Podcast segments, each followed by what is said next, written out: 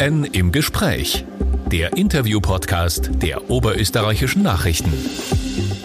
Einen wunderschönen guten Tag, meine sehr verehrten Damen und Herren. Herzlich willkommen im Newsroom der Oberösterreichischen Nachrichten. Mein Name ist Dietmar Mascher und ich leite die Wirtschaftsredaktion. Dürfen Gastronomie, Hotellerie, Kultur- und Sportstätten im März wieder aufsperren? Oder müssen wir uns angesichts der steigenden Infektionszahlen eher wieder auf mehr Einschränkungen gefasst machen, wie einige Ärzte und Virologen das vorschlagen? Darüber spreche ich heute mit dem Generalsekretär der Wirtschaftskammer Österreich, Karl-Heinz Kopf. Der Vorarlberger ist Unternehmer, aber auch seit 16 Jahren Nationalratsabgeordneter der ÖVP. Die Gastronomie, die äh, Hotellerie, Kultur- und Sportstätten wollen so schnell wie möglich wieder aufsperren. Es gibt auch Unterstützung äh, aus vielen Bundesländern dafür. Ähm, jetzt ist die Frage, ist der Abgeordnete Kopf angesichts der äh, Warnungen der Virologen gegen eine Öffnung und der WKO-Generalsekretär Kopf für die Öffnung. Wie, wie ist Ihre Haltung zu, zu weiteren Öffnungsschritten? Naja, man kann den äh, Karl-Heinz Kopf natürlich nicht äh, aufteilen. Äh, ich habe in mir schon eine konsistente Meinung äh, und die ist bei aller Vorsicht und äh, ich nehme das schon durchaus ernst, oder was uns die Virologen natürlich sagen, aber es ist in der Zwischenzeit halt schon eine, eine Abwägungsfrage geworden. Auf der einen Seite haben wir ja inzwischen bei vielen Menschen auch durchaus Probleme aus dieser Belastung, aus dieser Isolation heraus, auch durchaus im, im, bis hin in, in, ins Psychische hinein. Äh, die Menschen wollen einfach wieder äh, mehr Bewegungsfreiheit.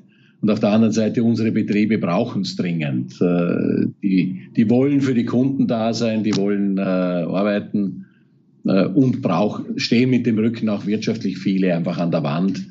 Das heißt, ich glaube schon, wenn wir das Testen weiter ausbauen, wenn wir äh, die, die, diese Dinge auch kontrollieren, wenn wir schauen, dass äh, die Leute auch alle anderen Hygienevorschriften sauber einhalten, dann ist jetzt dringend, ist es dringend an der Zeit, Öffnungsschritte zu setzen. Am Montag soll es ja eine, eine, eine Entscheidung darüber geben, wie man im März weiter vorgeht. Womit rechnen Sie realistischerweise? Naja, äh, also hoffen tue ich selbstverständlich auf eine möglichst breite Öffnung. Äh, ich rechne auch damit. Äh, ich meine, die Zahlen haben sich jetzt irgendwo bei, bei 2000 Neuinfektionen eingependelt. Das ist angesichts der, der, der inzwischen großen Dichte an Tests auch äh, nicht weiter verwunderlich, dass es ein bisschen gestiegen ist. Aber es ist nicht weiter besorgniserregend, meine ich. Äh, also ich gehe schon davon aus, dass es sowohl im Veranstaltungsbereich als auch in der Gastronomie äh, deutliche erste Öffnungsschritte geben wird. Vielleicht da oder dort mit Einschränkungen, das ist klar, aber äh, ich rechne eigentlich fix damit, ja.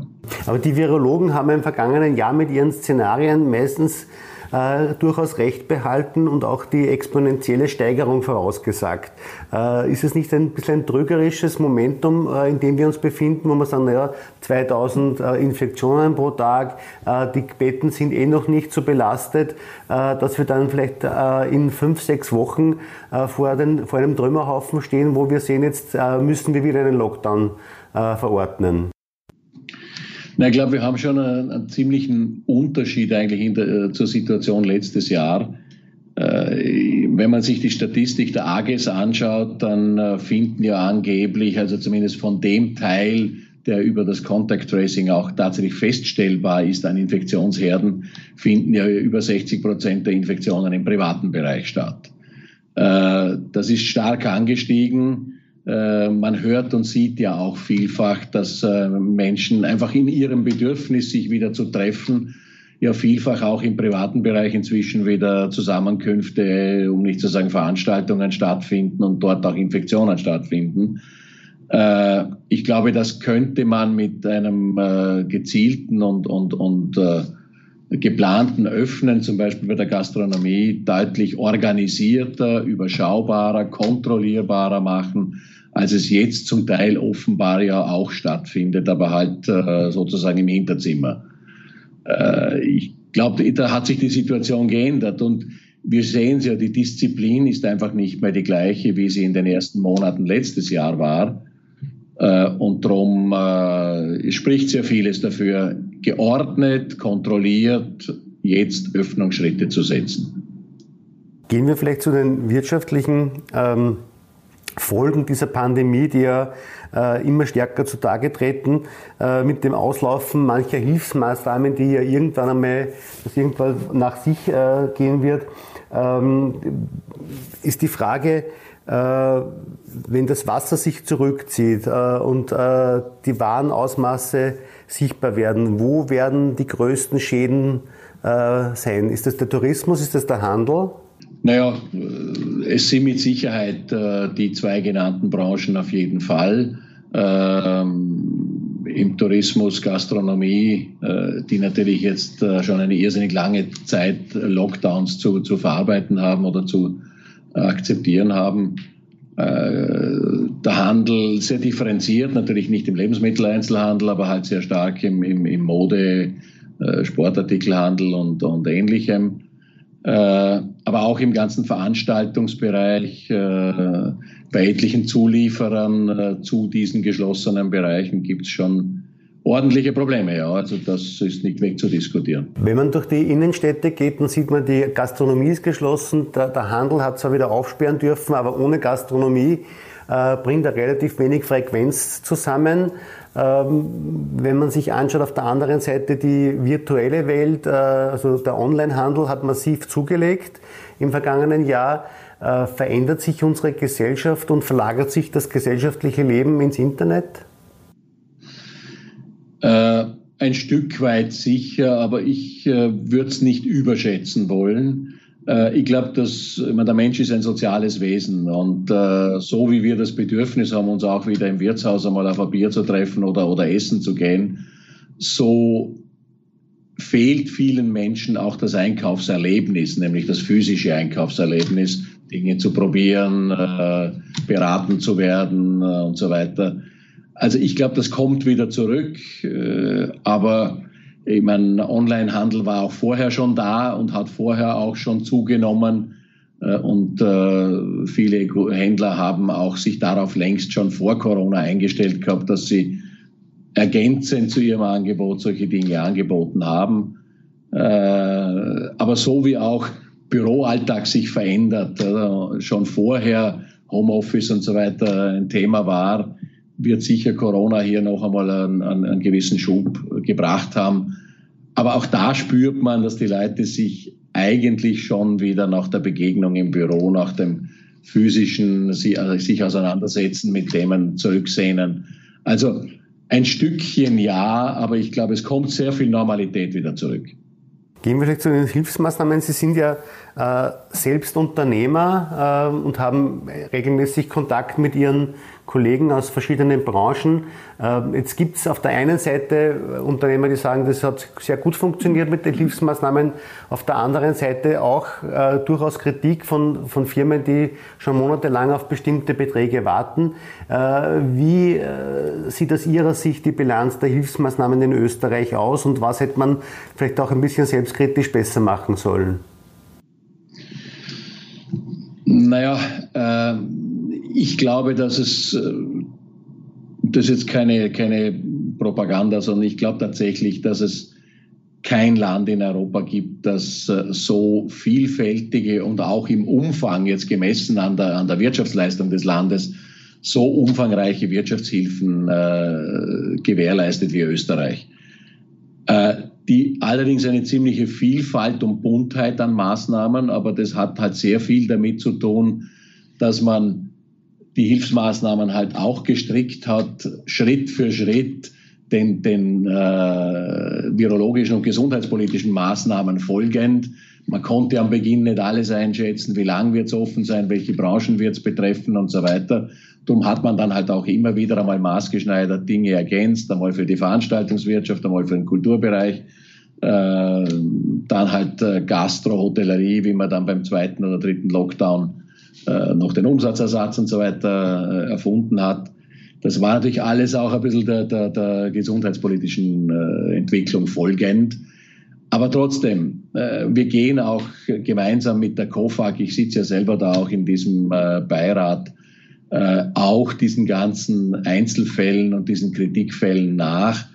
Fakt ist, dass dort deutlich über 90 Prozent der Anträge abgearbeitet sind, auch erledigt sind.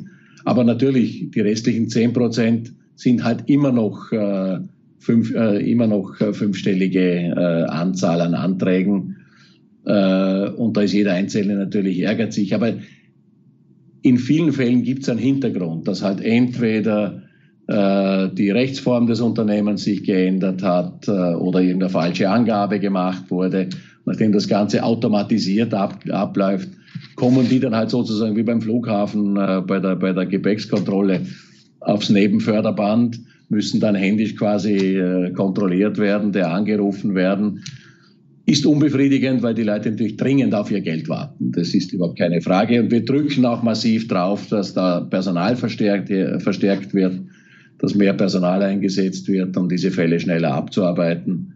Aber wie gesagt, in der Regel ist bei diesen Ansuchen dann halt meistens irgendwas, äh, bei dem man nachfassen muss.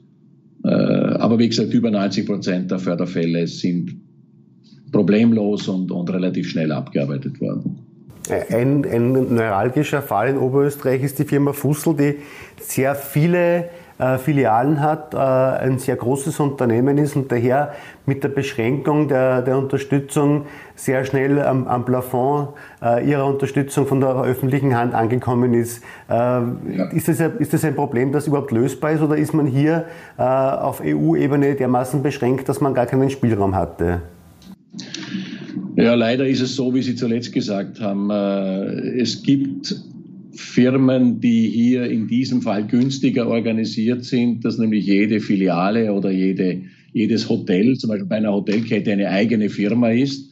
Und das äh, Beihilfenrecht der Europäischen Union stellt eindeutig auf die Rechtsform und Rechtspersönlichkeit ab.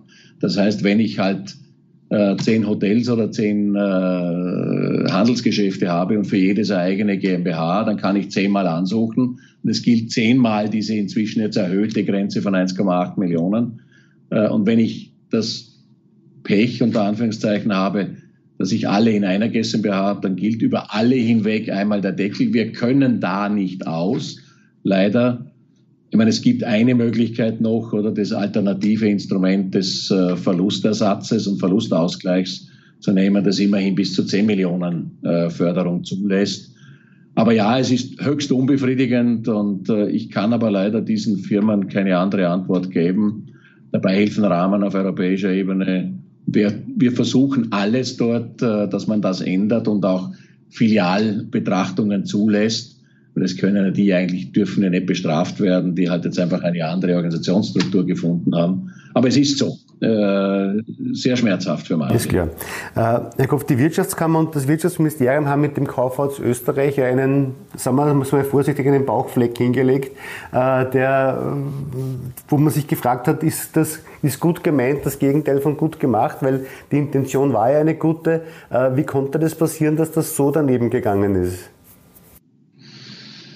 Naja, ähm, die Grundidee war ja nie ein, ein, äh, ein, ein Einkaufstool zu schaffen, bei dem man auch Ware bestellt, sondern eigentlich war gedacht, ein einfach handhabbares Register zu machen, wo ich, wenn ich ein bestimmtes Produkt suche, einfach Firmen ausfindig mache. Nicht, dass ich es dort kaufen kann. Insofern war schon die Namensgebung unglücklich die das Wirtschaftsministerium da gewählt hat. Äh, aber Faktum ist, äh, ich kenne kaum ein, ein IT-Produkt, das so schlecht umgesetzt wurde wie dieses. In unserem Haus muss man sagen, nachdem, ich meine, es ist ein Produkt des Wirtschaftsministeriums, ich will mich jetzt da gar nicht davon allzu stark absentieren. In unserem Haus hat man das Produkt, das dort entwickelt worden ist und das man dann gemeinsam vorgestellt hat, schlicht und einfach zu wenig äh, auf Herz und Nieren geprüft und hat sich damit natürlich gemeinsam äh, in die Auslage gestellt und äh, damit auch leider natürlich den, den berechtigten äh, Spott auch dafür geerntet. Aber noch einmal, Unser Fehler war sicher, dass wir zu wenig genau hingeschaut haben äh, und darauf vertraut haben, dass das dort von den Verantwort Projektverantwortlichen ordentlich aufgesetzt ist. Schwerer Fehler. Mhm. Ähm, gehen wir vielleicht noch zu den, zu, den, zu den Zukunftsszenarien. Äh, momentan läuft das mit den Impfungen noch etwas schleppend, weil zu wenig Impfstoff vorhanden ist. Äh, glaubt man verschiedenen Quellen, dann sollte sich das im, im April spätestens drehen und wir mit großen Mengen Impfstoff äh, äh gesegnet sein, sage ich jetzt einmal. Glauben Sie dann, dass dann Österreich soweit organisatorisch vorbereitet ist, dass wir in absehbarer Zeit wieder einen halbwegs normalen Zustand in der Wirtschaft erreichen können? Naja, das ist ja unsere allergrößte Hoffnung, äh, dass äh, wenn einmal ein entsprechender Prozentsatz der Bevölkerung durchgeimpft ist, dass wir dann insofern zu einer Normalität kommen können, dass wir trotzdem Infektionsfälle und Krankheitsfälle geben, aber das gibt es bei anderen Krankheiten auch äh, aber dass es dann jedenfalls die schweren Verläufe nicht mehr geben wird und dass, dass äh, wir keine Angst mehr haben müssen, dass die, äh, dass die Intensivstationen überfüllt sein werden und so weiter. Ja, äh, es muss jetzt alles getan werden in den Bundesländern, dass äh, ausreichend äh, Impflogistik, also heißt Impfstraßen, eingerichtet sind äh, die Betriebe bieten sich an. Die, meine, wir haben inzwischen äh, über 1200 Betriebe, die im Moment auch betriebliches Testen anbieten. Und äh, viele von denen sagen, wir können diese Testeinrichtungen und Teststraßen ohne große Probleme in weiterer Folge, wenn der Impfstoff zur Verfügung steht, auch in Impfstraßen umwandeln. Ähm, und diese Betriebe, über 50 Beschäftigten, haben in der Regel auch einen Betriebsarzt, der das dann durchführen dürfte oder könnte. Äh, also wo immer es geht, bieten wir auch an, dass man diese, diese staatlichen oder der öffentlichen Hand, diese Impfstraßen auch ergänzt durch betriebliche. Aber das ist jetzt das Gebot der Stunde, hier die, die Impfkapazitäten so auszubauen, dass wir dann tatsächlich äh, Richtung Sommer hin äh, die Durchimpfung auch geschafft haben. Das muss gelingen. Das muss gelingen. Mhm. Das heißt, im Sommer würde ein normaler äh, Tourismus durchaus realistisch erscheinen nach diesem Szenario. Naja, ähm, jedenfalls äh, Impfung in Verbindung mit Testen, dort wo nicht, also wer nicht geimpft ist, äh, mit Eintrittstests sollte fast alles eigentlich wieder möglich sein. Wann genau, traue ich mir jetzt auch nicht sagen, ist das im Juli, ist das im, im äh, August oder wann auch immer, aber irgendwo in diesem Zeitraum hoffentlich. Ich meine, es wird darüber hinaus natürlich Dinge geben. Fluglinien überlegen sich äh, ja schon sehr intensiv, ob sie überhaupt äh, Fluggäste ohne Impfung äh, zulassen sollen. Wahrscheinlich wird die Impfung dort sogar Voraussetzung sein. Aber das ist dann eine, eine unternehmerische Entscheidung der Fluglinien natürlich. Mhm, mhm, ist klar. Eine letzte Frage, die äh, gestern hat der Herr Badl dem Club der Wirtschaftspublizisten gesagt, Corona deckt sehr viel zu und man muss aufpassen, dass man nicht andere Dinge, strukturelle Dinge äh, vergisst. Äh, hat als Beispiel genannt, dass Österreich nicht übersieht, dass auf EU-Ebene viele wirtschaftspolitische Entscheidungen äh, anstehen, ob das jetzt die Finanztransaktionssteuer ist, die wichtigen Weichenstellungen im Klimaschutz. Wo denken Sie, dass wir aufpassen müssen, dass wir den Anschluss und den Zug nicht versäumen? Naja, ich glaube, dass wir jetzt einmal auf der nationalen Ebene zunächst äh, selbstverständlich unsere Hausaufgaben machen müssen. Die haben sich zwar in der Prioritätensetzung ein bisschen verändert wirtschaftspolitisch, weil es geht jetzt nach, dann, im Moment geht es immer noch um, um, um Rettung von Unternehmen durch Liquiditätshilfen und so weiter, die jetzt ja mal alle noch bis 30. Juni auf jeden Fall laufen. Vielleicht muss man die eine oder andere sogar noch verlängern, äh, keine Frage. Äh, und dann geht es aber vor allem darum, natürlich dann genau das zu verhindern, was manche ja befürchten, dass aufgeschobene äh, Insolvenzen oder, oder durch dann fällig werdende Steuerzahlungen, Sozialversicherungszahlungen, Kreditrückzahlungen dann äh, schlagend werden, beziehungsweise auch gesunde Unternehmen, die aber einfach jetzt Liquiditätsschwierigkeiten haben, weil sie keine Umsätze hatten, dann in die Nähe von Insolvenzen kommen. Das gilt es zu verhindern, indem man äh, natürlich da jetzt Modelle sucht, wie kann man diese eingegangenen Verbindlichkeiten dieser Firmen möglichst lange strecken, äh, sodass sie auch Luft haben, die abzuarbeiten. Ähm, das ist das eine. Gibt es ja schon Ratenzahlungsmodelle. Und dann geht es natürlich sehr stark um die Kapitalisierung von Unternehmen. Das ist, glaube ich, das eine der wesentlichsten äh, Überlegungen. Wie kann man den Unternehmen, die jetzt massenhaft Eigenkapital verloren haben oder verbraucht haben, äh, entweder selber wieder ermöglichen, Eigenkapital zu bilden durch steuerliche Erleichterungen oder es attraktiv machen äh, durch entweder steuerliche Erleichterungen oder äh, auch Staatsgarantien, äh, Kapital von Dritten in solche Unternehmen äh, zu bringen. Gibt es äh, Modelle dafür? Ähm, und natürlich, wie können wir insgesamt die Wirtschaft wieder stimulieren? Ich meine, was haben wir für Probleme? Äh, der Export hat äh, nachgelassen, weil halt viele Reisetätigkeiten nicht möglich sind, Lieferketten unterbrochen worden sind. Das heißt, wir, brauchen eine ganz massive Internationalisierungsoffensive gemeinsam mit der Bundesregierung, Wirtschaftskammer, unsere Außenwirtschaftsorganisation. Äh, das ist eines der, einer der Punkte. Das zweite sind Investitionen. Die Investitionsprämie, die jetzt schon bis äh, auf 3,9 Milliarden angestiegen ist, die, das Antragsvolumen, wird etwa 40 Milliarden an, an Investitionen hervorbringen.